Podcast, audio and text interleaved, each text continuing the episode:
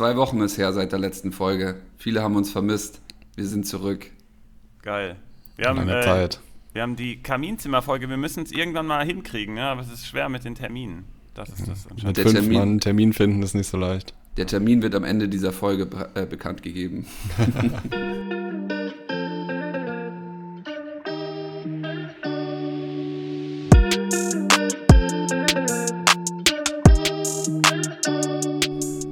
achter Spieltag.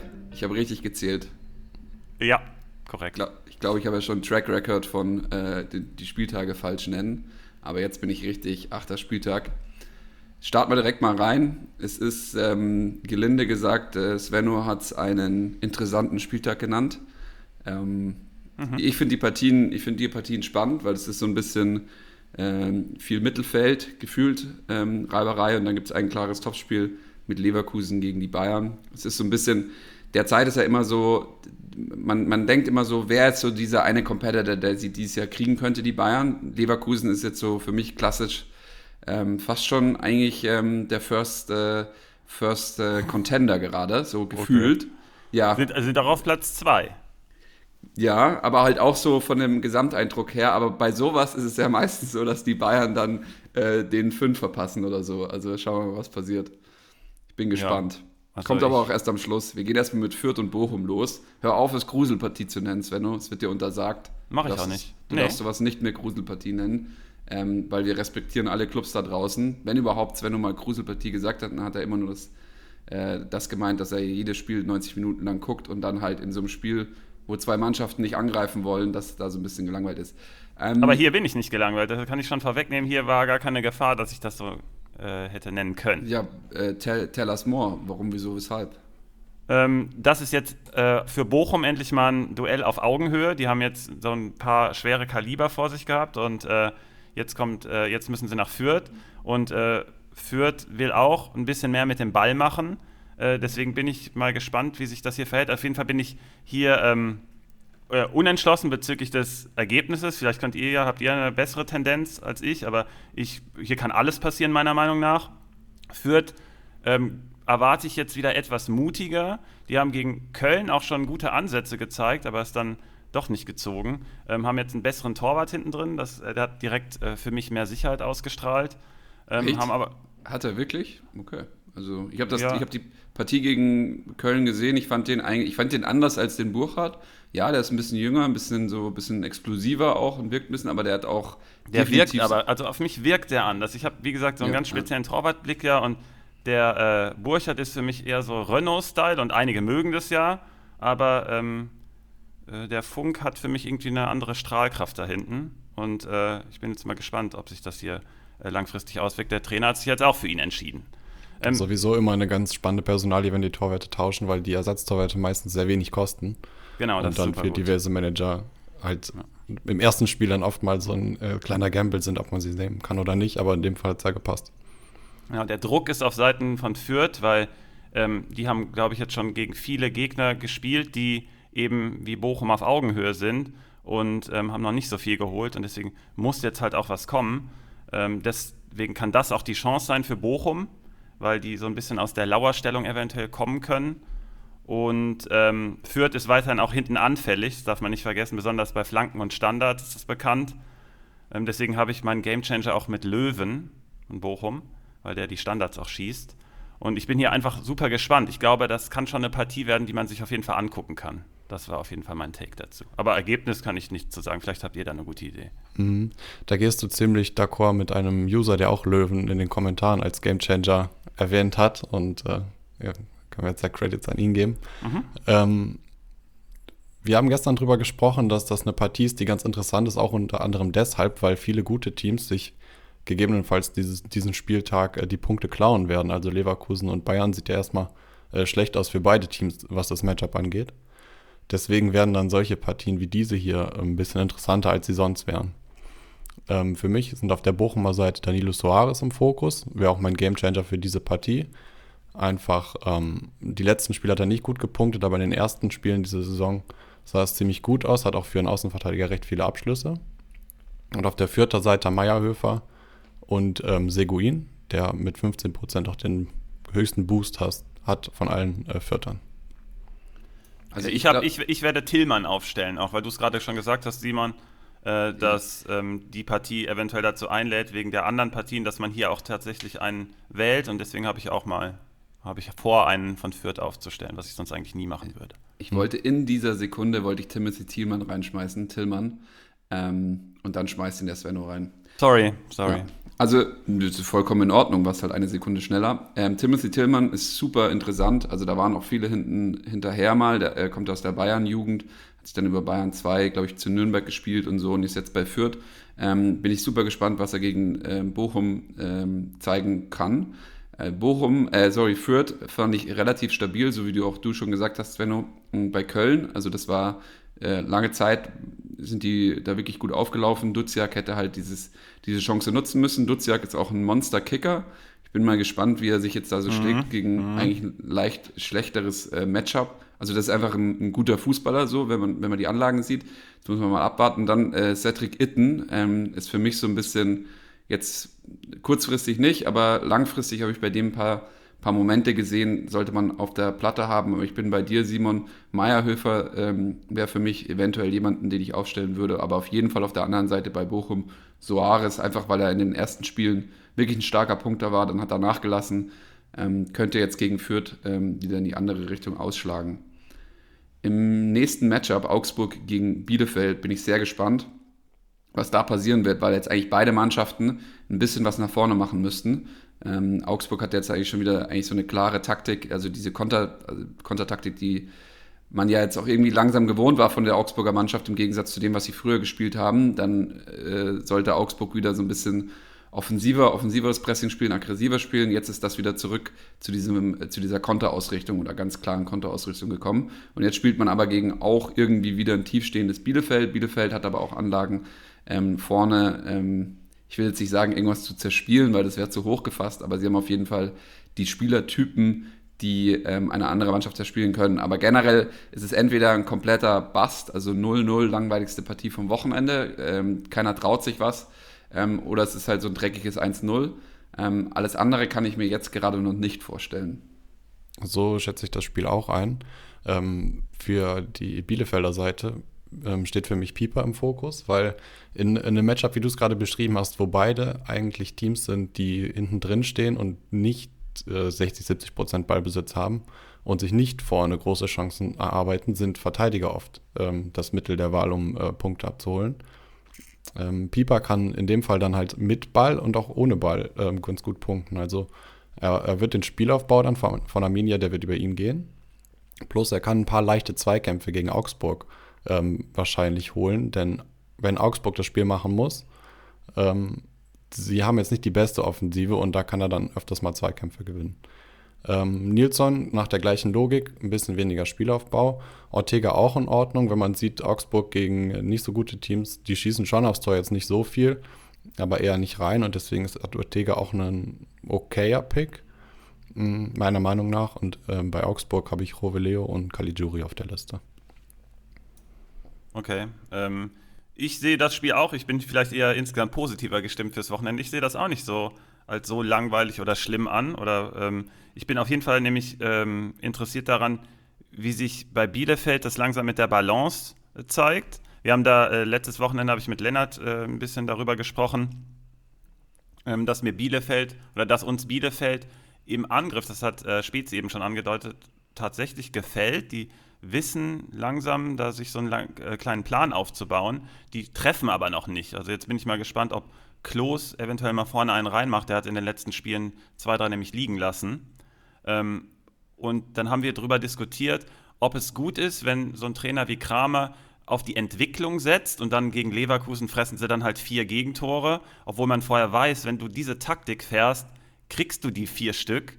Oder ob du dann langfristig aber rangehst und sagst, hey, okay, dann dann kassiert ihr die vier, aber wir ähm, sammeln hier Erfahrungen, um dann in einem Spiel wie gegen Augsburg das dann abzuschöpfen. Da bin ich echt mal gespannt, wie das so gelingt, weil du hast ja so einen Kader, der dann auch ähm, irgendwie den Glauben potenziell an dich verlieren kann, wenn du keine Ergebnisse einfährst. Aber der Bielefelder Weg ist sehr, sehr spannend im Vergleich zur letzten Saison. Einfach da standen sie insgesamt viel, viel stabiler. Da hat mir zum Beispiel Pieper insgesamt auch viel, viel besser gefallen, weil er halt in einem ähm, stabileren Korsett gespielt hat. Jetzt merkt man halt schon, dass hinten etwas mehr offen, äh, dass Bielefeld hinten etwas mehr offen ist.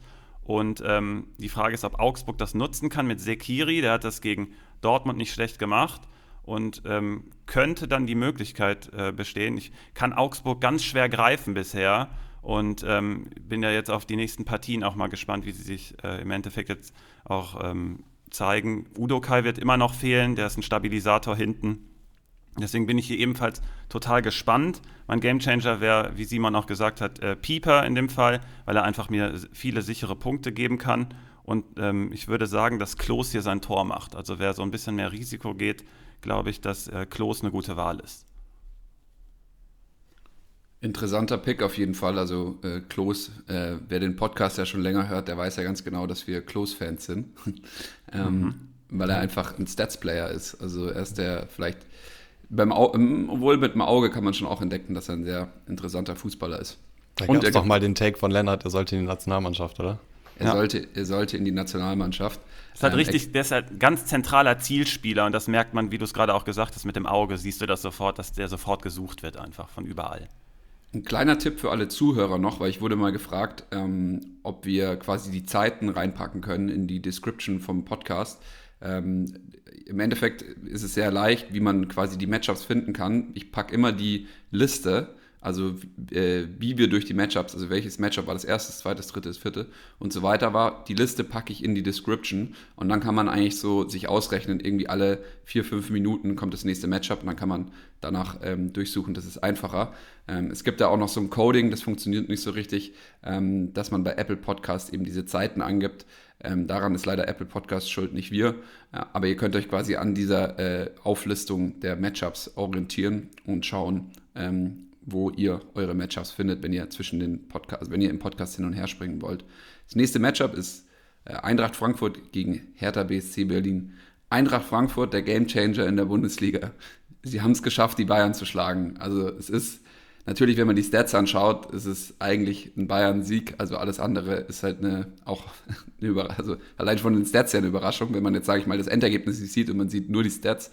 Ähm, aber sie haben es geschafft und ähm, Eintracht Frankfurt, ich bin super gespannt, ob sie jetzt da ähm, quasi in einen, in einen, sehr, sehr starken Aufwärtstrend gehen. Sie haben mit der Hertha auch eine Mannschaft, die meiner Meinung nach ihnen liegt. Jetzt bin ich mal gespannt, ob ich da Sven ähm, ob er mir da widerspricht.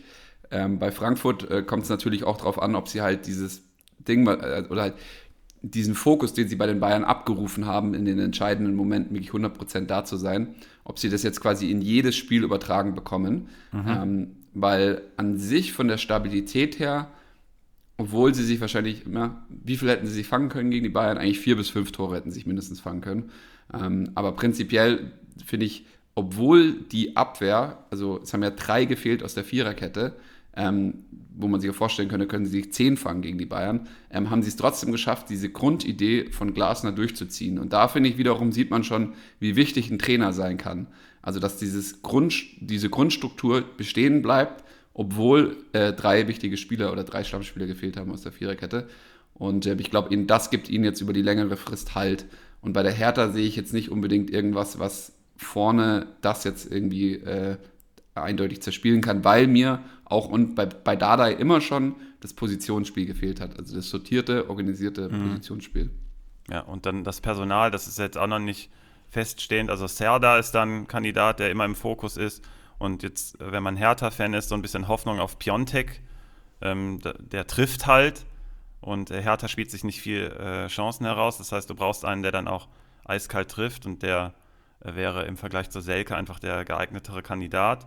Ansonsten, wie du es gesagt hast, die Struktur bei Hertha, ähm, die fehlt mir noch. Und deswegen, du hast es ebenfalls schon angedeutet, ein gutes Matchup für Frankfurt sehe ich genauso über Flanken und Standards ist Hertha einfach super anfällig. Und äh, wir haben auf der Gegenseite haben wir Kostic unter anderem. Der wird das nutzen. Deswegen sage ich auch unter anderem, er wird einen Assist machen und ist auch mein Gamechanger. Und ein Innenverteidiger wird treffen. Ähm, ich setze mal alles auf Touré, weil der ein sehr, sehr gutes Näschen hat in der, im Strafraum. Ich hatte das letzte Saison auch schon mal angekündigt und dann hat er ein oder zwei Spieltage später auch getroffen und er wird jetzt äh, gegen Hertha schon treffen, sage ich. Hinteregger ist aber genauso ein guter Kandidat. Simon kann vielleicht gleich noch was dazu sagen. Der hat nämlich zusätzlich natürlich auch noch den Spielaufbau. ähm, bei äh, Frankfurt und gegen Hertha, die eher abwartend spielen unter äh, Dardai, wird das eine Möglichkeit geben. Ähm, bei Frankfurt, was mir da noch fehlt so ein bisschen, obwohl ich, wie gesagt, einen klaren Sieg auch voraussage, mit einer, mit einer, ähm, mit einer Anmerkung, dass ähm, nach einem Bayern-Sieg ähm, sie häufig in ein Loch fallen, wie auch letzte Saison. Aber dann hast du Spezi auch eben schon Glasner angesprochen, der vielleicht eine andere Mentalität in den Kader bekommt, ein bisschen konzentrierter. Und ich glaube, da wird man in diesem Fall jetzt nicht in dieses Loch fallen. Also ich, deswegen sage ich auch, dass äh, SG gegen Hertha gewinnt. Was mir bei Frankfurt noch nicht so ganz gefällt, ist, dass die, wie unter Glasner eigentlich üblich, dass die gute Balleroberungen im Zentrum haben. So und Jarkic, das gefällt mir richtig gut, dieses Duo. Das wird auch die Zukunft sein. Ähm, und dann fehlt aber noch die Verbindung nach vorne. Klar geht es dann immer sofort nach links. Kostic wird gesucht. Aber mir fehlt so ein bisschen der Verbindungsspieler mehr mit dem Blick ins Zentrum und eigentlich müsste das Kammer da sein. Ähm, deswegen halte ich weiterhin an ihm fest im Sinne von, ich habe ihn nirgends, aber ich glaube, der müsste da eigentlich eine große Rolle spielen, weil das ist jetzt der nächste Schritt, den Frankfurt gehen muss und vielleicht schon gegen Hertha. Ich sehe das sehr ähnlich ähm, wie du. Ähm, für Frankfurt gibt es da was zu holen und das ist auch für Manager ein interessantes Matchup, meiner Meinung nach. Nicht nur das, sondern auch die nächsten Spiele von Frankfurt, weshalb ich Frankfurter generell interessant finde. Danach geht es nämlich nach Bochum, gegen Bochum. Dann, ja, okay, Leipzig und dann kommt Fürth, also mit Hertha, äh, Bochum und Fürth hat man in den nächsten vier Spielen ähm, ordentlich Potenzial zu punkten, weshalb ich auch nicht denke, dass Frankfurt in ein Loch fällt, weil sie haben sich ja erst jetzt mehr oder weniger gefangen ähm, und dann geht es gegen leichte Gegner. Das ziehen die schon durch. Für mich Gamechanger auch ganz klar Kostic. Ähm, wenn du auf Touré gehst, gehe ich auf Hinteregger, den hatte ich mir auch aufgeschrieben als Innenverteidiger. Ähm, auf Hertha-Seite will ich dir ein bisschen widersprechen. Du hast gesagt, Serda ähm, ist im, im, Fokus oft. Ich weiß nicht genau, wie du das Aber gemeint nicht in, hast. Nicht in diesem Spiel, also falls du äh, darauf hinaus wolltest. Okay, okay, weil den halte ich nicht für, für keinen guten Pick, diesen mhm. Spieltag. Mhm, ja. Ähm, er hat auch nicht anständig äh, geliefert in der Vergangenheit. Also der ist zwar im Fokus, aber warum? Ähm, für mich wären da wenn man wen nehmen sollte, Toussaint oder Pekarik, der recht günstig ist, aber ich würde von Hertha-Spielern erstmal die Finger lassen. Genau, ich meinte im Fokus, ich, äh, die Einleitung war, dass ich, weil äh, Spezi irgendwas von Hertha erzählt hat, da habe ich gesagt, wer ist da normalerweise im Fokus, ist immer Serda, weil der halt, äh, die größte Qualität einfach darstellt. Und ich habe ja eben schon gesagt, dass äh, Frankfurt auch die Balleroberung da im Zentrum hat und ähm, deswegen ist Herder hier auch kein guter Pick für mich. Genau, die Qualität aber auch nicht abruft. Deswegen würde ich generell mal dieses im Fokus challengen als das ist nicht begründet, jedenfalls ja, nicht der, auf Basis der Leistung. Genau, er ist der Hoffnungsträger, weil er genau. theoretisch das meiste können müsste. Mhm. Aber Herthas Spieleinlage kommt ihm auch überhaupt nicht entgegen. Das heißt, der hat so ein bisschen die Fortführung von Schalke in der letzten Saison. Und ähm, ist halt dann die Frage, was er, konnte er letztes Jahr leisten? nicht viel und diese Saison wird es dann halt auch hart. Da muss mehr Struktur rein, das, was Spezi eben schon zu Beginn gesagt hat. Ja, Hertha kommt auch einfach als Verein nicht richtig zur Ruhe. Ähm, jetzt gab es ja unter der Woche ähm, leider aus jetzt nicht genau öffentlich gemachten Gründen, da soll man aber auch gar nicht jetzt nachfragen und so, es hat ja private Beweggründe. Und da hofft man, dass dann alles irgendwie sich ins Gute wendet ähm, für den Betroffenen oder für die Betroffenen. Und ähm, was natürlich für Hertha wieder bedeutet, ist wieder Öffentlichkeit, wieder äh, Unruhe und, und, und. Und ja, das ist die Frage, wer, wer gönnt der Hertha und wer missgönnt äh, der Hertha und freut sich darüber, dass es da so viel Unruhe gibt. Wenn man ins nächste Matchup kommt, Hoffenheim gegen Köln, ähm, da sieht man jetzt zwei Vereine. Köln ist total beschwipst mit ihrem neuen Trainer. Wir haben es ja schon mehrmals angesprochen. Ähm, mal abwarten, wie lange das sozusagen anhält. Natürlich für alle Kölner hoffen wir, oder für alle Menschen, die es mit dem FC halten, äh, halten wir es äh, oder wünschen wir, dass das lange anhält. Wir freuen uns auch über diesen sehr aktiven Fußball, der nach vorne orientiert ist, äh, frühe Ballgewinne in der gegnerischen Hälfte. Und jetzt spielt er gegen den Hoffenheim, die lang für diesen Spiel, äh, Stil, Spiel, äh, Spielstil, geil, äh, bekannt waren. Und ähm, deswegen ist das für mich die Partie, auf die ich mich nach äh, Gladbach gegen Stuttgart, also wegen meinem Verein, am meisten freue dieses Wochenende. Ich bin super gespannt, wie, wie beide Mannschaften das angehen werden. Und ähm, für mich gibt es einen ganz klaren Gamechanger ähm, auf der Hoffenheimer Seite, der Grillitsch ist. Wenn ich noch einen zweiten in den Raum reinschmeißen würde, würde ich Raum in den Raum schmeißen, weil ähm, Er wird einfach äh, sehr viel Platz haben auf der linken Seite und ähm, gegen hochstehende Kölner oder äh, offensiv verteidigende Kölner ähm, auch quasi hinter, hinter die ähm, äh, verschiedenen Ketten kommen können, um seine Assists quasi zu platzieren. Auf Kölner Seite bin ich mir ehrlich gesagt nicht ganz sicher. Wenn Skiri spielen würde, wäre Skiri für mich, weil einfach auch wieder, es war einfach absolutes Zuckerding, das er da geliefert hat. Sein Tor, also nach einem, keine Ahnung, 80 Meter Sprint oder 70 Meter Sprint, den dann da so easy reinzumachen. Ich glaube, jetzt wissen alle in der Bundesliga und alle Leute, äh, die sich die Bundesliga anschauen, dass der einfach unglaublich ist. Und ähm, bin mal gespannt, ähm, wie es in diesem Matchup wird. Gegebenenfalls auch ohne ihn. Ich bin bei Grillage eh bei dir, das weißt du. Und übrigens, der kostet nur 3 Millionen mehr als, ähm, als äh, Serda, der so gehypt wird. Deswegen, ähm, Grillage für mich auch ein guter Pick in diesem Spieltag. Das äh, Matchup ist ein bisschen schwieriger als sonst für ihn, sollte aber trotzdem passen. Besser finde ich dieses Mal Kramaric gegen Köln. Kann mir gut vorstellen, dass er treffen wird. Mm, für die Kölner habe ich eine Userfrage vom Maka3000, die ich an euch weiterleiten möchte. Ähm, der fragt Ute oder Anderson, wer ist besser und auch auf die Saison gesehen? Für mich Ut, ähm, aus dem einfachen Grunde, dass er halt auch ohne Tore punktet. Anderson braucht Tore, um zu punkten. Wie ja, seht ihr Ut. das? Also Ut, ich bin bei Ut, ganz klar. Ist einfach auch eher der, der das Gamechanger-Potenzial hat als Anderson. Ähm, Anderson aber ein toller Stürmer. Wie du schon gesagt hast, in den Managerspielen müsste er eigentlich treffen, um wirklich Punkte zu holen. Ja, bin ich auch knapp bei Uth. Ähm, aber so sicher bin ich mir gar nicht. Also Anderson hatte später auch schon seine Rolle irgendwie. Modest nimmt jetzt langsam irgendwie ein, bisschen ab vielleicht. Also lässt ein bisschen was liegen. Vielleicht äh, sind natürlich auch, ist, also Modest ist im Vergleich zu Anderson noch mehr auf Tore angewiesen. Anderson ist auch eher noch der mitspielende Stürmer, deswegen könnte das Baumgart natürlich besser gefallen. Und ähm, Uth hat mich noch nicht so überzeugt in seinen Bewegungen. Also ähm, Stats habe ich jetzt gar nicht so das Auge drauf, da hat Simon natürlich einen, äh, den Blick gerade drauf gelenkt. Ähm, Uth hat mir noch nicht so ganz gefallen, dass das irgendwie so richtig passt. Ähm, Köln macht auch viel über die Außen, deswegen hier auch Stichwort für das Spiel.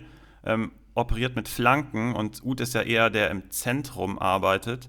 Und daher bin ich, ich ändere mal meine Meinung. Ich gehe mal, da ihr beide Uth genommen habt, ich nehme Anderson. Ich glaube, Anderson ist der bessere Pick, weil er in das Köln-Spiel eigentlich besser passen müsste mit den Flanken. Und deswegen kommen wir auch hier, wie gesagt, zu dem Spiel. Die besetzen beide Mannschaften brutal die Außen. Spezi hat eben schon Raum in den Raum geworfen, auch, auch nicht ohne Grund, weil die halt einfach beide sehr, sehr breit stehen.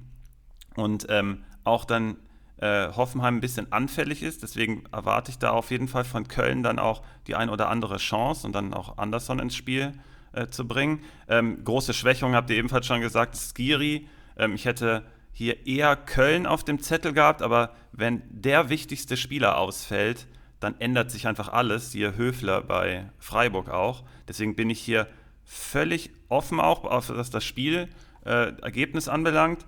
Ähm, es kann alles passieren, glaube ich, und es könnte eine Art wilde Partie werden, weil Köln halt, äh, habt ihr ebenfalls schon angedeutet, halt brutal vorne drauf geht. Ähm, das, was Hoffenheim eigentlich nicht mag, ist diese Körperlichkeit. Das hat äh, gegen Stuttgart dann auch wieder richtig reingehauen. Bei Hoffenheim ist für mich total schwer greifbar. Die gewinnen einmal, dann denkst du, okay, alles klar, jetzt können die in den Lauf kommen, dann verlieren sie das nächste Spiel wieder. Und dann denkst du jetzt, okay, gegen Köln äh, ist dann, äh, liegt ihnen eigentlich nicht, weil genau das, was Stuttgart, wie gesagt, gezeigt hat, ist diese Zweikampfhärte und Köln geht richtig vorne drauf. Das müsste ihnen eigentlich nicht liegen. Aber dann kommen sie vielleicht wieder mit ihrer äh, Spielintelligenz und mit ihrer Spielstärke, weil die ähm, das Pressing von Köln auch leicht überspielen können. Deswegen habt ihr auch Grillitsch in den Raum geworfen, nicht ohne Grund. Äh, der ist in diesem Spiel ebenfalls ähm, tatsächlich ein Pick von mir. Gamechanger wäre trotzdem Kramaric, das hatte Simon eben auch schon gesagt, weil ähm, der die Räume, die Köln dann nach dem Pressing offen lässt, eigentlich bespielen müsste. Äh, ich bin hier aber, wie gesagt, auch wirklich mega gespannt auf die Partie, weil einfach alles passieren kann. Würdest du ähm, eher äh, glauben, dass Köln über die rechte oder die linke Seite kommt? Köln, Köln sollte eher über die rechte kommen, weil Raum noch weiter ähm, nach vorne geht und dann äh, ergeben sich da die Lücken. Weil Hector unterstützt auch manchmal äh, oft ziemlich gut. Und wie gesagt, du musst nur das Pressing knacken. Ähm, ah, sorry, äh, andere Seite. Ähm, äh, wen, wen, haben wir da? Samaseko und Grilic. Und wenn Grilic mit, mit, nach vorne geht auch noch zusätzlich und die sich spielerisch da beteiligen, kannst du äh, gegen Hoffenheim über deren linke Seite mehr zum Erfolg kommt. Das heißt, äh, Schmitz und ähm, nee, Keins ist der linke Seite, Thielmann wird wohl, wird wohl spielen. Ja. Und die habe ich so ein bisschen mehr im Blick auf die Flanken bezogen. Warum ich direkt auch gefragt hatte, ist, weil ich im nächsten Matchup Union gegen äh, Wolfsburg ähm, fand ich super spannend, weil die Unioner rechte Seite ist ja bekannt mit Trimmel, dass es einfach die, die, die Vorlagenseite ist. Also manchmal kommen sie stark über links und dann verlagern sie, können sie sehr schnell über quasi auf die andere Seite verlagern und dann Trimmel wird dann sehr gefährlich als Assistgeber. Jetzt hat Ryerson oder äh, Ryerson ähm, gespielt letztes Wochenende. Und da war ich einfach mal gespannt, was passiert da. Also was passiert, wenn man diesen Trimmel austauscht gegen einen anderen Spieler und es passiert halt genau das gleiche, wie wenn Trimmel spielt. Es geht halt über äh, diesen Spieler, also wiederum als äh, Vorlagen- und Angriffsseite, ähm, immer bei der Verlagerung. Also es wird irgendwie über links, da spielt ja, hat sich mittlerweile gefühlt Gieselmann irgendwie festgespielt mhm. und ähm, dann ähm, wird darüber, da wird dann äh, teilweise überladen und dann geht es halt irgendwie schnell über rechts. Und ähm, jetzt habe ich mir dieses Wochenende gefragt, wer wird da jetzt auflaufen, Trimmel oder Ryerson? Weil Ryerson hat es meiner Meinung nach gut gemacht. Und, ähm, aber Trimmel habe ich immer für 100% gesetzt gesehen, ist ja auch der Kapitän der Mannschaft.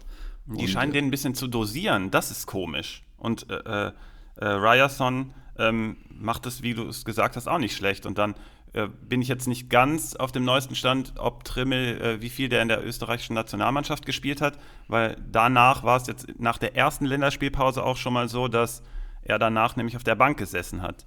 Ähm, Im letzten Spiel hat aber Ryerson bei Union gespielt. Vielleicht geht es jetzt wieder in Richtung Trimmel. Ich habe nämlich hier notiert, dass wenn Trimmel spielt, ist er für mich sogar der Gamechanger. Weil ähm, Wolfsburg da halt ähm, die besten Möglichkeiten zulässt von der Seite. Und du hast es auch schon gesagt, ähm, bei Union geht eigentlich alles über Außen.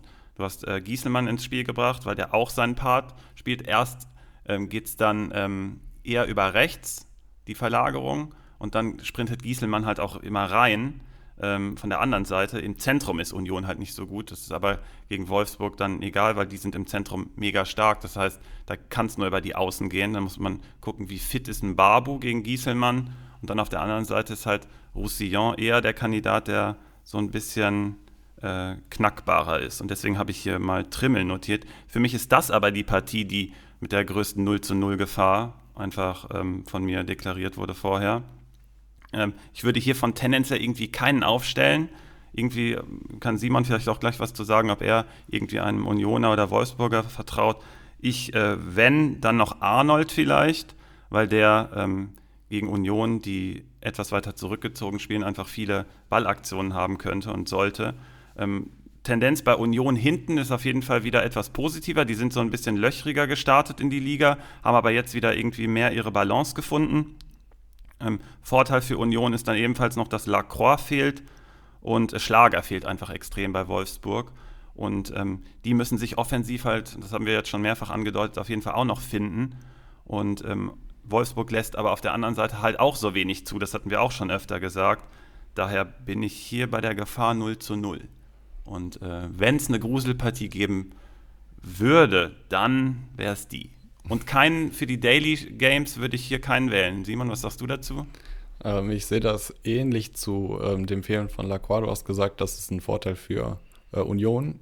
Ich hoffe, dass das auch ein Vorteil für Brooks ist, dass er dadurch mehr Spielanteile ähm, hinzugewinnt. Und deswegen denke ich, dass Brooks ein ganz guter Pick sein hm, könnte auf gut. Wolfsburger das, Seite. Das gefällt mir, ja.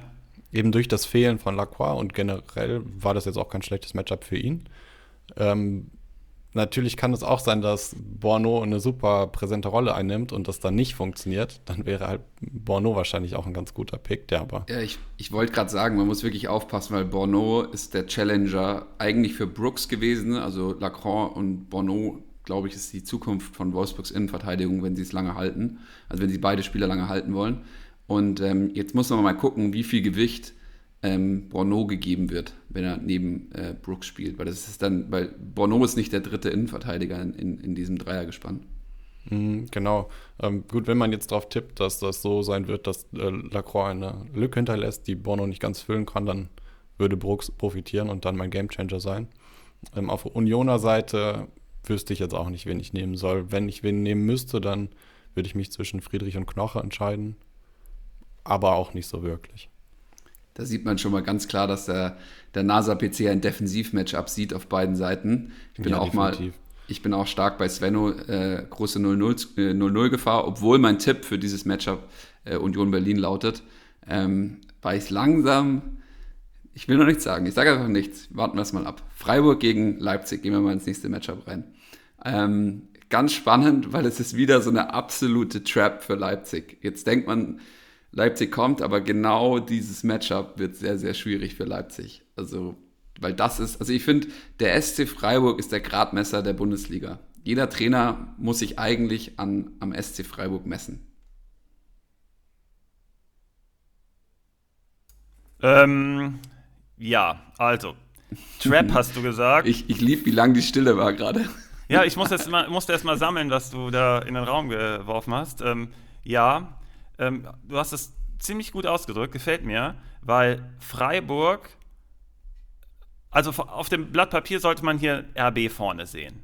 Und sehe ich übrigens auch. Und du wahrscheinlich ja auch, weil äh, in meisten Fällen wirst du recht haben. Freiburg ist aber mega komisch, eine mega komische Mannschaft. Die lassen sehr, sehr viele Sch Schüsse zu, aber nicht viele Chancen. Und RB spielt sich sehr viele Schüsse raus, aber trifft nicht wirklich da vorne.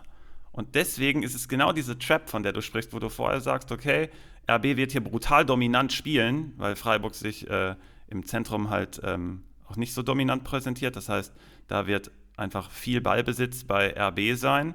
Und dann müssen sie die Chancen rausspielen und finden sie vielleicht auch, aber die Strafraumbesetzung bei Freiburg ist so extrem gut, dass du so gute Abläufe vorne eigentlich brauchst, wenn du treffen willst. Und RB hat sie einfach nicht. Wir suchen ja schon die ganze Zeit, hey, wird Silva treffen? Äh, spielt er überhaupt? Das weiß ich zum Beispiel jetzt auch nicht, ob Paul einen Vorzug erhält. Wir haben jetzt gerade mal aktuell Silva vorne drin, weil er eigentlich als Strafraumschleicher eher diese Lücken finden müsste gegen Freiburg. Ähm, aber ich bin, also RB habe ich auf dem Zettel, aber es ist ein wirklich, äh, eine wirkliche Trap. Also besser als du hätte ich es jetzt auch nicht ausdrücken können. Ähm, und wer profitiert davon auf Freiburger Seite? Das war auch meine Frage. Und da sehe ich Nico, genau, da sehe ich Nico Schlotterbeck ganz weit vorne. Genau, der, und Lienhardt auch, beide. Ja. Nico Schlotterbeck. Wenn, wenn, wenn halt, Lienhardt spielt, ja, genau. So über sehr große Zweikampfstärke kann man da richtig was holen gegen Leipzig. Und die hat er. Und deswegen, ja, aber der hat vor allem auch die Clearances. Und wenn RB mhm. mit den Flanken arbeitet, was, die, ähm, was sie auch können und äh, Freiburg ja dazu einlädt, ich glaube, die lassen die zweit- oder drittmeisten Flanken der Liga zu, dann, ähm, dann geht da schon einiges über die Clearances auch. Ja. Ja, genau so. Deswegen hatte ich mir Nico Stotterbeck aufgeschrieben. Das ist immer so ein bisschen riskant, wenn man einen Verteidiger aufstellt, weil er viele Clearances, Zweikämpfe und so weiter holt. Ähm, wenn er die nicht holt, hast du halt keine Punkte, wenn da gar nichts über Spielaufbau geht und das wird gegen Leipzig erstmal schwer. Mhm. Trotzdem, das wäre mein Mann. Ähm, auf Leipziger Seite stellt sich mir die Frage, ob man überhaupt drum rumkommt, Nkunku nicht aufzustellen. Nee, wenn, trifft er, ja. Genau, aber jetzt pass auf, ich hatte ihn die ganze Zeit in meinem Switch-Team, hat mich krass gefreut, weil ich dachte, den hat bestimmt jetzt keiner auf dem Zettel. Also auf dem Zettel hat man ihn schon, aber genau gegen Freiburg, da musst du ihn haben. Und jetzt hat er Sprunggelenksprobleme, der Junge. Ah, ja, das ist natürlich blöd. Ansonsten ist es halt jetzt so die Frage, ein Spieler, der sehr gut gepunktet hat in den letzten Spielen, der total raussticht, trifft und bei dem funktioniert alles, spielt immer. Ähm, den muss man ja eigentlich aufstellen. Ähm, auch wenn das Matchup nicht ganz so gut, also in dem Fall ist es jetzt gut, aber selbst wenn man mal überlegt, wenn alle anderen den haben ähm, und der das Potenzial hat, 700 Punkte zu machen, dann sollte man den ja auch machen, weil sonst ist man raus. Äh, aufstellen, sonst ist, sonst ist man ja raus. Ähm, nichtsdestotrotz, gutes Matchup für einen Kuku, den würde ich ja. nehmen. Ähm, Orban finde ich ist auch ein valider Pick auf Leipziger Seite.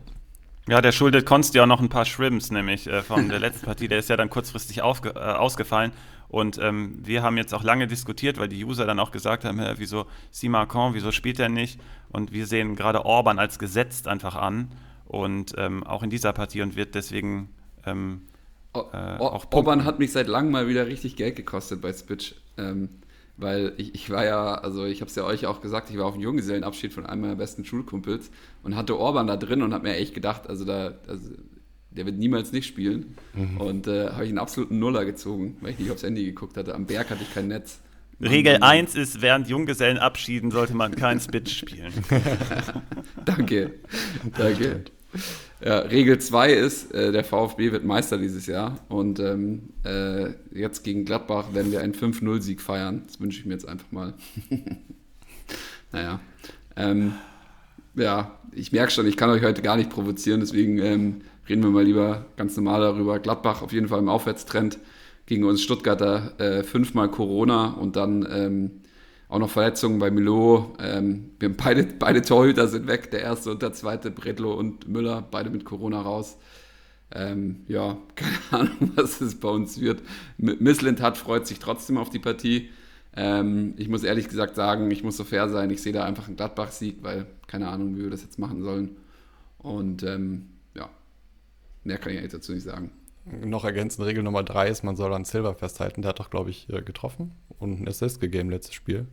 In dem Spiel jetzt würde ich gerne von dir wissen, ähm, ob viele Tore fallen oder nicht. Ähm, Spezi. Bei Gladbach gegen Stuttgart? Genau. Wird das ein Spiel mit wenig Toren oder fällt da viel? Viel. Viel.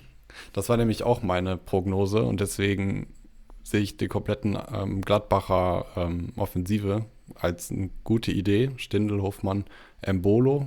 Das zwar hat man zwar wenig Daten für ähm, von Embolo im Vergleich zu den anderen, aber das ist eine, ein guter Pick, finde ich. Und auf Stuttgarter Seite, ich weiß es nicht. Ja, vielleicht, vielleicht der junge Torhüter Schock, ähm, den bestimmt noch niemand äh, oder ganz wenige auf der Rechnung hatten. Vielleicht der. Ich habe ihn mir äh, geholt, um ein bisschen Geld mitzunehmen und äh, hoffe natürlich jetzt, dass äh, die Regeln alle äh, konsequent eingehalten werden und er aufläuft. Bin ich mal gespannt. Und da solche Torhüter wachsen dann plötzlich über sich hinaus in so einem äh, in so einer Partie. Der ist irgendwie, der wechselt sich in der zweiten Stuttgarter Mannschaft, glaube ich, mit einem anderen Torhüter ab, der aber gerade irgendwie angeschlagen ist und dann stehst du plötzlich in der Bundesliga auf dem Feld. Das ist echt interessant. Ähm, ja, ein bisschen äh, Spezi, ganz interessant, erst mit äh, brutaler Euphorie in die Partie gegangen und hinten raus dann sieht er auch nicht, wie Stuttgart hier zum Erfolg kommen kann. Sehe ich irgendwie auch nicht. Eigentlich ist es hier kein gutes Matchup für Stuttgart, weil die über die Balleroberungen im Zentrum auch viel arbeiten mit Endo. Und äh, da stehen gerade mit Zakaria und ähm, Kone zwei Spieler, die genau dagegen halten werden. Also das Gegenteil von Hoffenheim da im Zentrum.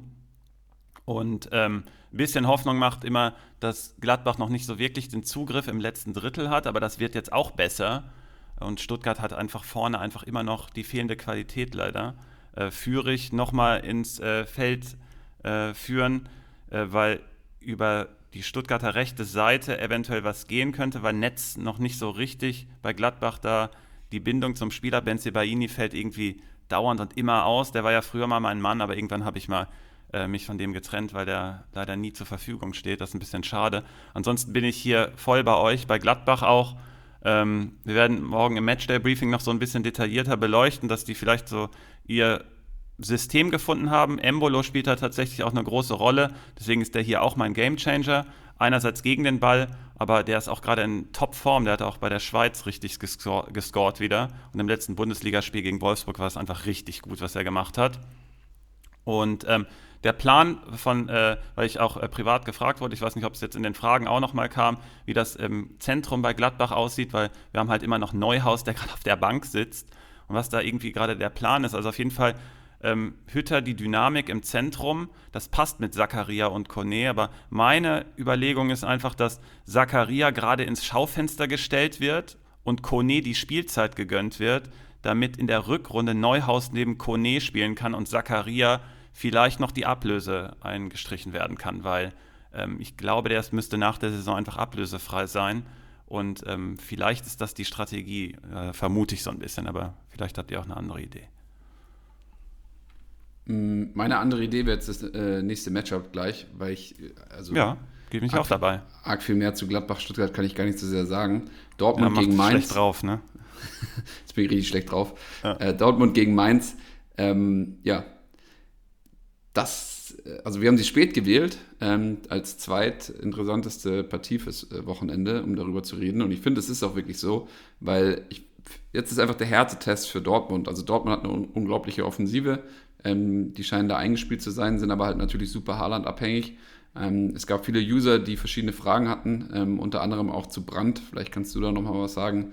Ähm, Svenno, obwohl man auch Sag immer ich noch... irgendwie in jeder Folge, oder? Irgendwas zu Brand, das ist auch spannend.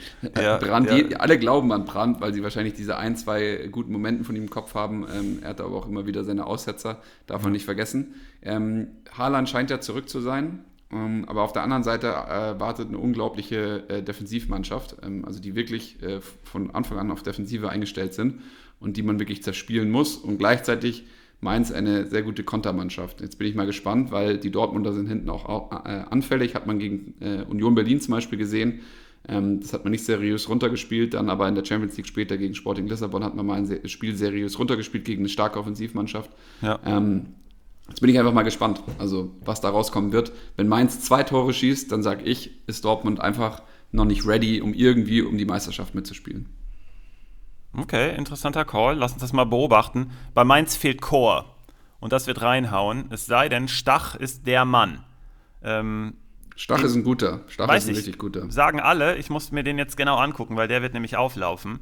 Und da bin ich jetzt mal gespannt, weil Mainz ist äh, laut meiner Beobachtung auf jeden Fall dafür bekannt, dass sie Spieler einfach leicht ersetzen können, weil das System das hergibt. Das federt das ziemlich gut ab. Das ist relativ einfach wahrscheinlich. Und äh, gegen den Ball ähm, sollte das dann auch für Stach möglich sein. Ich bin da auf jeden Fall gespannt. Dann, genau wie du es gesagt hast, Konter umschalten, äh, was möglich ist. Normalerweise lässt Guerrero halt immer ziemlich viel Platz, der fällt aber jetzt aus, was auch natürlich eine Schwächung dann trotzdem für Dortmund ist. Äh, Schulz äh, spielt dann auf der Seite und da ist halt die Frage, wie viel er sich offensiv zutraut. Dann gehe ich davon aus, dass er nicht so viel Lücken hinten lässt. Ähm, ansonsten, wie gesagt, ein gutes Matchup sonst für Onisivo und Burkhardt im Konter dadurch, dass Chor fehlt und Saint-Just hinten. Äh, man hat äh, gesehen, wie Avonihi einfach seine Gegner weggedrückt hat ähm, gegen Mainz. Und wenn Avonihi das kann, dann kann Erling Haaland das schon lange.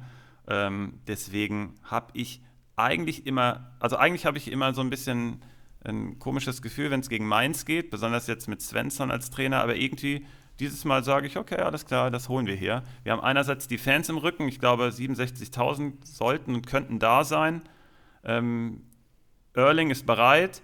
Ähm, Malen gefällt mir immer besser, der scheint sich langsam ans Tempo der Bundesliga zu gewöhnen. Und ähm, so ein bisschen äh, das Feintuning mit den Mitspielern scheint schon da zu sein. Ähm, ich habe als Gamechanger habe ich Bellingham aus der zweiten Reihe, ähnlich wie Spezies schon angedeutet hat, ist es natürlich sehr schwer, dann trotzdem Mainz hinten zu knacken und dann kommt es ein bisschen darauf an, wie die Achter dann äh, zur Geltung kommen und dann kommt auch wieder Brand ins Spiel natürlich, äh, von dem ich ebenfalls hier einiges erwarte, weil es einfach er muss die Chance jetzt ergreifen und deswegen langfristig, weil das die Frage auch ist.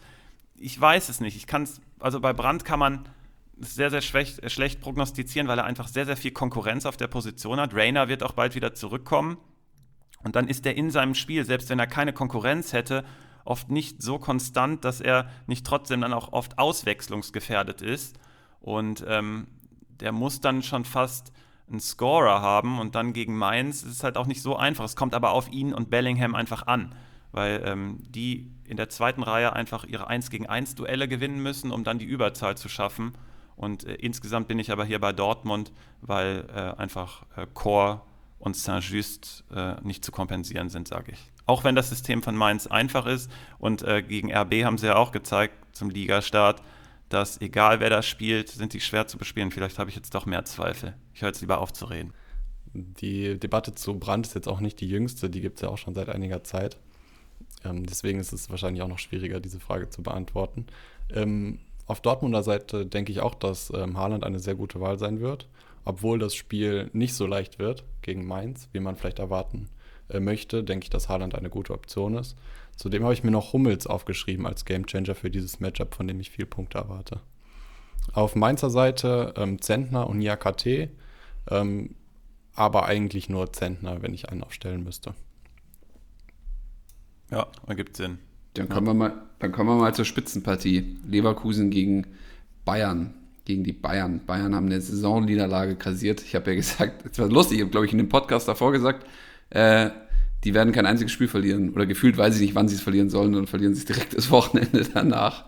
Alright. Aber das musste, du hast ja eben schon genau richtig erklärt, da musste schon einiges passieren, dass das passiert. Also ja, ich finde irgendwie, das ist so, also ich glaube, man ist einfach, dadurch, dass man diesen Spitzenfußball, also dieses absolute Top-Niveau gewohnt ist, wenn man nur Bundesliga guckt und es halt nicht gewohnt ist, dass Fußball dann doch manchmal so aussehen kann, wie so die anderen, die hatten da gar keinen Bock, irgendwie richtig zu verteidigen. Das ist, weil du, wenn, wenn halt die, so die, die paar Zentimeter fehlen, dann siehst du auf dem Top-Niveau schon, schaut es schon so aus, als hätten die keinen Bock gehabt, da hinzurennen. Also bei dem Tor von, von Kostic. Und selbst Kostic, der hat ja fast gar keine Kraft mehr, knallt das Ding irgendwie rein und es schaut fast aus wie, wie, keine Ahnung, Verbandsliga oder sowas, das Tor. Aber es ist, es ist nicht Verbandsliga. Also das ist natürlich nicht Verbandsliga, aber es ist so, ich war so ein bisschen so irritiert fast schon beim Zugucken, hab, musste mich dann aber auch wieder erinnern, ja, das ist halt einfach auch dieses Top-Level. Und wenn dann manchmal diese Zentimeter fehlen, dann, dann wirkt das auch so ein bisschen strange. Und irgendwie so ist mir bei den Bayern vorgekommen, dass sie dann wirklich diese paar Zentimeter im Verteidigen dann nicht mehr aufgebracht haben. Und ähm, ja, dann kannst du dann auch wirklich äh, zwei Dinger kassieren gegen Frankfurt und verlieren, wenn du halt vorne deine 100 Chancen nicht reinmachst. Ähm, gegen Leverkusen wird es anders da sein, prognostiziere ich. Mit einem extrem, die werden sich extrem geben. Und ich glaube, also, aber das ist immer schwierig zu sagen bei Bayern, weil Bayern hat immer, kann jedes Spiel gegen jeden Gegner drei Tore schießen. Dafür sind sie einfach diese internationale Top-Mannschaft. Mhm. Ähm, ich glaube aber nicht, dass Leverkusen mehr als zwei Tore zulässt in einem, in einem Matchup. Heißt, Bayern darf auch nicht mehr als zwei Tore zulassen, ähm, wenn sie das Ding irgendwie gewinnen wollen. Und ähm, ich bin wirklich gespannt. Letzte Woche war es sehr interessant in dem Spiel von Bayern gegen Frankfurt, dass ähm, äh, wir hatten im letzten Podcast haben wir über, Meccano geredet und warum er nicht so gut punktet. Und in diesem Spiel ist er total abgegangen, hat in einer Halbzeit sau viele Pässe gespielt, genauso Lucas Hernandez. Ähm, also die Daten haben gezeigt, boah, der holt Punkte, da, der wird richtig was holen. Und dann hat Sven mir geschrieben, boah, die beiden spielen aber gar nicht gut. Und am Ende dann auch äh, die Verantwortlichen gewesen für die Bayern-Niederlage. Ähm, so können dann die Daten und das, was man sieht, auch mal ähm, sehr stark äh, voneinander sich unterscheiden. Genau, das ist einfach diese brutale Dominanz, weil Frankfurt einfach ähm, hinten drin gestanden hat. Das heißt, äh, sehr viele Pässe natürlich dann auch im Abwehrzentrum. Aber also ich hätte auf dem Top-Niveau und deswegen habe ich auch Bayern in dieser Saison absolut überhaupt nicht als Champions League-Favorit irgendwie auf dem Zettel, weil die sind immer noch brutal anfällig und wenn du Hernandez und Upamecano ins Zentrum stellst, dann äh, das, das würde ich lassen. Ähm, jetzt muss Süle ja rechts wahrscheinlich aushelfen nochmal. Aber Hernandez sollte ja auch mit den Gedanken ganz woanders sein. Der hat ja eine Gefängnisstrafe vor sich. Das ist ja auch völlig absurd. Aber eigentlich, also worauf ich hinaus will, ist, dass Süle langfristig und mittelfristig der Mann im Zentrum ist. Da scheint auch Nagelsmann viel von ihm zu halten und die Entwicklung scheint jetzt wieder da zu sein. Ähm, da gibt es zwar auch Wechselgedanken, das hatten wir irgendwie auch schon mal öfter erwähnt, aber ähm, der sollte im Zentrum eigentlich der Mann sein, weil ich hätte überhaupt kein gutes Gefühl bei Hernandez und Upamecano. Eine Lösung wäre eine Dreierkette, weil du mit Kimmich und Goretzka im Zentrum, also ich rede jetzt hier von dem absoluten Top-Niveau und es, jetzt kommt ein Gegner mit Top-Niveau, ähm, die sind halt zu anfällig so. Und eigentlich fehlt mir da einer noch im Zentrum. Und die Lösung könnte eine Dreierkette sein. Ich erwarte jetzt hier keine Dreierkette in dem Spiel, aber ähm, mittel- und langfristig gegen Top-Gegner, glaube ich, sollte man das im Repertoire haben. Und ähm, äh, könnte also zweifach eine gute Idee sein, einfach aufgrund äh, der fehlenden äh, Klasse meiner Meinung nach in der Viererkette von Hernandez und Upamecano in der Abstimmung, weil das mir zu offensiv ist und äh, zu wild teilweise, weil die gehen, also besonders Hernandez geht halt brutal auf den Ball und wenn du dann keine Absicherung im Zentrum hast, und das ist dann der zweite Punkt halt, weil Kimmich ist eigentlich kein Sechser in der Bundesliga, der turnt viel zu weit vorne rum. Und gegen Leverkusen kannst du dir das eben nicht erlauben. Da die das aber wissen, das hat Spezi jetzt schon eben angedeutet, ähm, gehen die mit einem anderen Mindset auch in die Partie. Äh, die wissen, dass Leverkusen brutal auf diese Balleroberungen auch im Zentrum geht und dann brutales, gutes Umschalten. Ähm, jetzt kommt nämlich Wirtz um die Ecke und der ist mit dem Ball, der ist so gut, der Junge. Also, yes. der, das wird so, der spielt vor bei seinem zukünftigen Arbeitgeber. Ich sag dir eins, Transfer-Target Nummer eins der Bayern ist Wirtz. Natürlich. All, die der, müssen der, ihn holen, weil sie, wie gesagt, auch Harvards ja nicht bekommen haben. Und die Wirtz muss, muss dahin.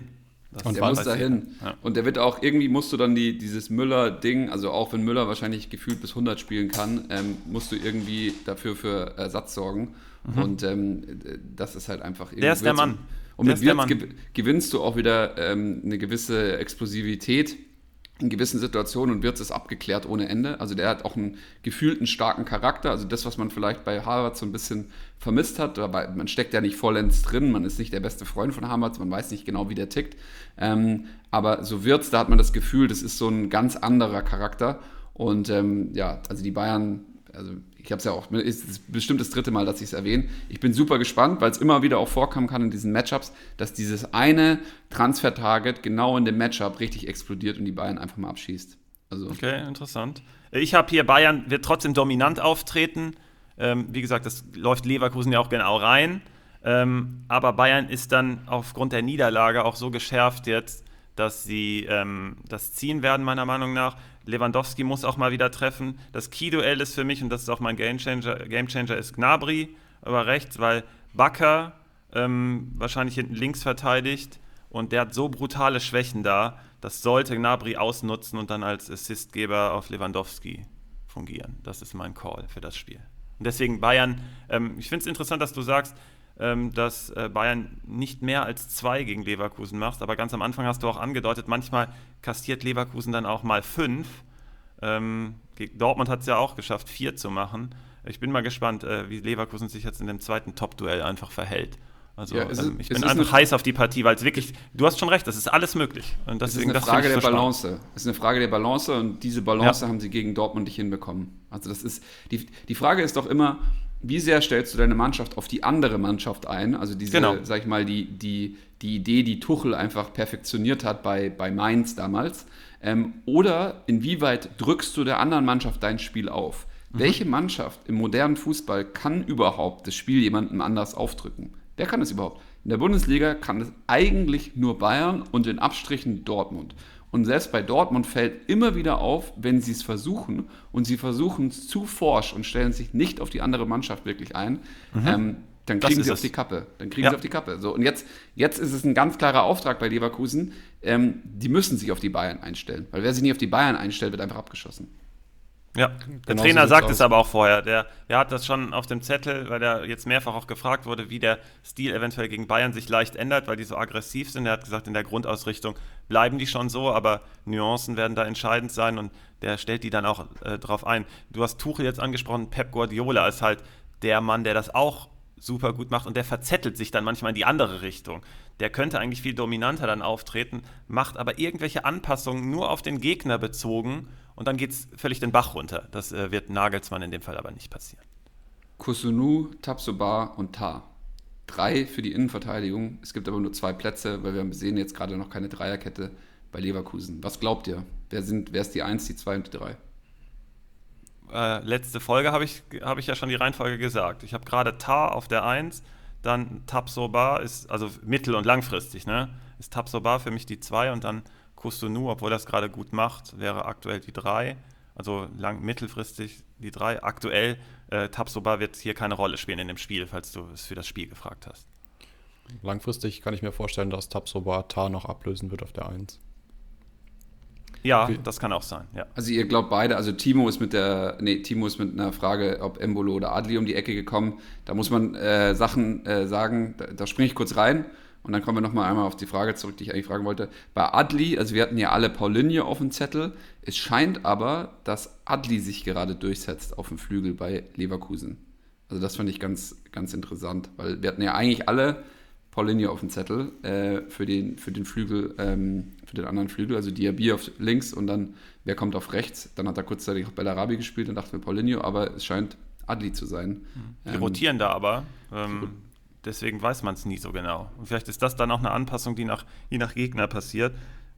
Wenn er fit wäre, ich weiß nicht, wie es gerade da aussieht, aber Bellarabi gegen Bayern passt eigentlich auch ziemlich gut, weil der aggressiv rangeht an den Mann gegen den Ball und dann auch brutal schnell ist nach vorne, ähm, könnte auch gut passen.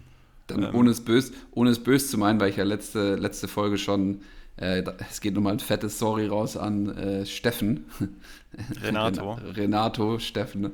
Ähm, ich habe es niemals so gemeint, wie ich es auf der Tonspur gesagt habe. Äh, ich wollte eigentlich was ganz anderes sagen, mir ist es rausgerutscht. Sorry, sorry, sorry.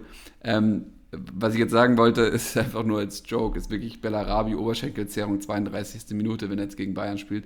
Ähm, vielleicht ist besser, Bellarabi die letzten 10 Minuten zu bringen, weil der auch so ein explosiver äh, Spieler ist, aber du hast recht. Also äh, Bellarabi ist der, wäre das richtige Match auf der rechten Seite, ähm, um die Bayern, die mit dem Davis dann auch immer wieder relativ hoch spielen, ähm, hinten anzugreifen oder in, in, dem Raum, der da offen wird, ähm, ja. zu attackieren. Genau, der Raum ist ja oft offen, genau. Ja.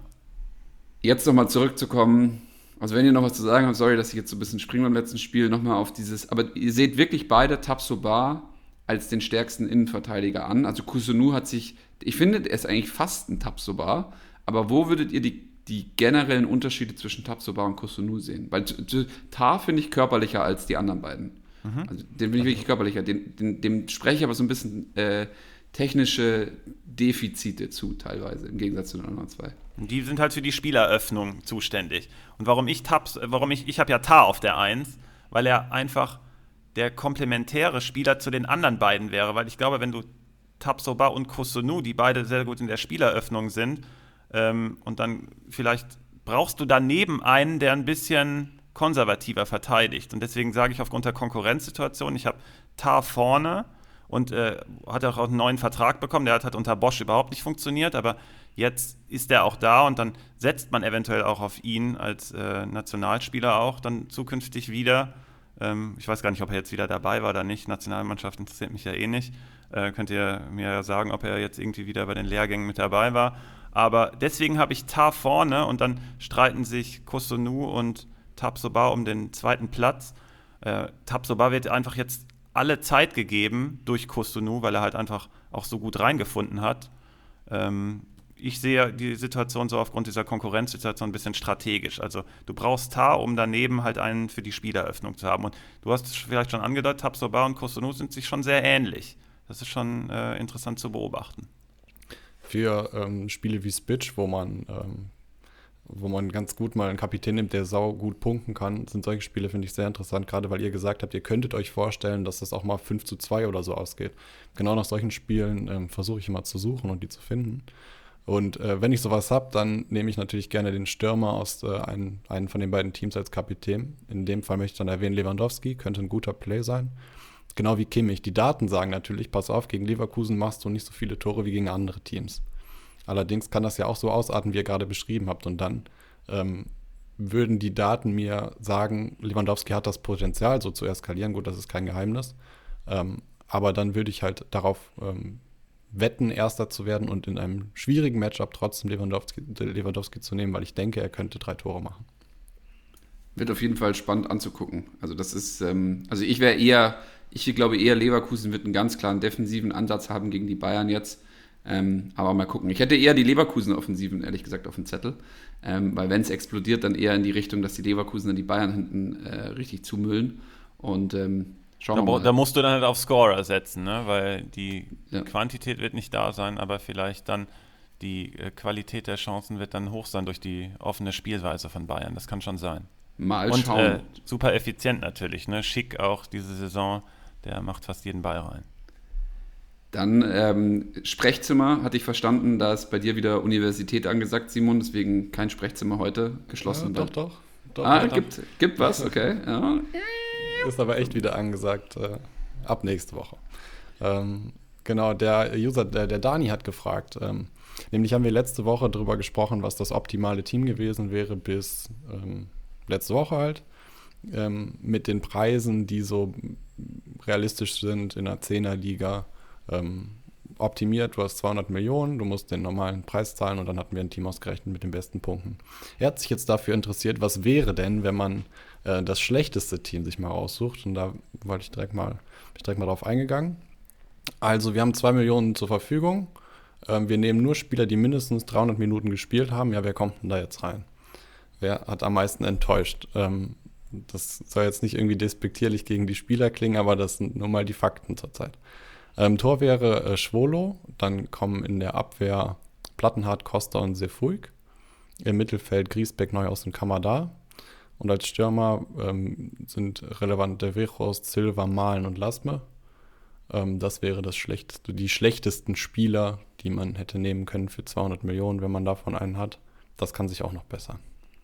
Wer hätte das gedacht? Weghorst in der schlechtesten Elf der Saison. Bis jetzt schon, aber das liegt auch ja, daran. Du, du zum Beispiel, vor der Saison angekündigt, Wolfsburg nach vorne. Naja, also man muss halt die 200 äh, Millionen voll machen und da braucht man auch mal einen Spieler, der viel kostet. Vichos ist recht teuer. Mhm. Äh, weggegangen in den Ligen und hat 700 Punkte gemacht. Das ist jetzt nicht so viel für. Wir haben ihn jetzt mit 46 Millionen beziffert. Ja, genau. Und da fehlt es auch noch. Also die Bindung bei Vichos ist tatsächlich noch nicht da. Deswegen äh, kann ich das nachvollziehen. Lewandowski ist nicht drin, weil er jetzt zweimal nicht getroffen hat. Ich dachte, der könnte schon im Flop-Team sein. nee, ich glaube, er hat über 1000 noch was Punkte. ja, ähm, alles gut. Veros hat immer, immerhin noch 200 mehr als, äh, als Silva geholt. Der jetzt okay. aufholt. Ich schmeiß mal den Grill an, schon still und heimlich in der Ecke, während ihr da noch im, im Sprechzimmer seid und sprecht mit Dani. Mhm. Ähm, schmeiß den ersten äh, Schrimp drauf. Und ich habe mir echt schwer, ich habe mich schwer getan, aber es wird Embolo. Das ist auch meine. Na, komm, hör auf. Jedes Mal haben wir die gleichen. Das kann doch nicht sein. Du schaust doch bei mir ab. Du schreibst doch bei mir ich, ab, du Sau. Ich, ich, kann dir jetzt ein Foto von schicken hier auf dem Zettel. Ich habe sonst habe ich so ein paar Varianten immer drauf. Und da habe ich einfach nur Shrimp Doppelpunkt Embolo Punkt. Das kann Weil, nicht sein. Kann nicht das sein. Ist einfach hab, der Mann. Ich habe heute Morgen, weil oh, das super. angeschlagen ist, äh, habe ich auf Embolo gewechselt. Aber das ist doch umso besser. Dann haben äh, die, die uns zuhören jetzt, haben doch dann ein gutes Gefühl, Embolo zu nehmen. Das ist übrigens, den habe ich in beiden Ligen. Ich habe ja, ich habe zwei Kickbase-Ligen und äh, auch bei Spitch äh, im Auge für dieses Wochenende. Also Embolo ist, glaube ich, ein guter Pick, wenn wir den schon beide haben. Mal gucken, wen Simon hat. Embolo? Nee, meiner wäre ähm, Kostic dieses Wochenende. Ja, genau. Ich hätte sonst Kostic Hinteregger noch auf dem Zettel. Die ähm, Kombi, ne? Genau. Ja. Kostic Hinteregger, ich würde dann noch Soares von, von Bochum draufschmeißen. Mhm. Das ist ein bisschen, das ist ein bisschen Top oder Flop. Ähm, aber ich glaube, der der, der hat nicht zu Unrecht so viele Punkte geholt. Da am Anfang jetzt hat er gegen Fürth ein, ein ganz geiles Matchup. Und dann gibt es noch einen, den schmeiße ich auch noch mit rein, weil heute ist äh, Tag, der, Tag der Schrimps. Okay. Ähm, Benno Schmitz, rechte Seite, rechte Abwehrseite von Köln. Ähm, der, wird ein, der wird ein gutes Spiel haben gegen die Hoffenheimer. Ja, ja. Nicht gut. Klos trifft, das habe ich ja eben schon gesagt. Der kann der Risikoschwimmt. Risiko, Risikoschwimmt werden. Gleich ist der, können wir, können wir alle aufspießen, können wir einen Riesenspieß machen. Mache ich ja, vorne klar. und hinten noch eine Paprika ja, dran. Genau. Pa Paprika Shrimp Days heute. Nice. Ja gut, ja, gut Jungs. Dann nächste Folge. Ähm, es geht los, los, los. Tausend Leute haben gefragt wegen dem Kaminzimmer. Wir haben uns tausendmal in unserer Gruppe angefeuert. Leute, ihr könnt euch sicher sein, es ist fast schon so, ähm, dass wir eigentlich äh, äh, einen, einen ja, Schlammring aufbauen könnten, weil wir uns mit diesem Terminding äh, nicht, äh, nicht in die Haare bekommen, aber wir finden keinen und wir kämpfen drum. Ähm, wir geben alles und wir hoffen, dass wir sie bald rausfetzen können, die Kaminzimmerfolge. Die erste. Und dann rollt's, glaube ich. Dann rollt's danach. Zehn Kaminzimmerfolgen in a row. Okay, geil. bis dann. Bis nächste Woche, Leute. Ganz viel Glück in eurem Spieltag. Yes. Ciao, ciao. Ciao.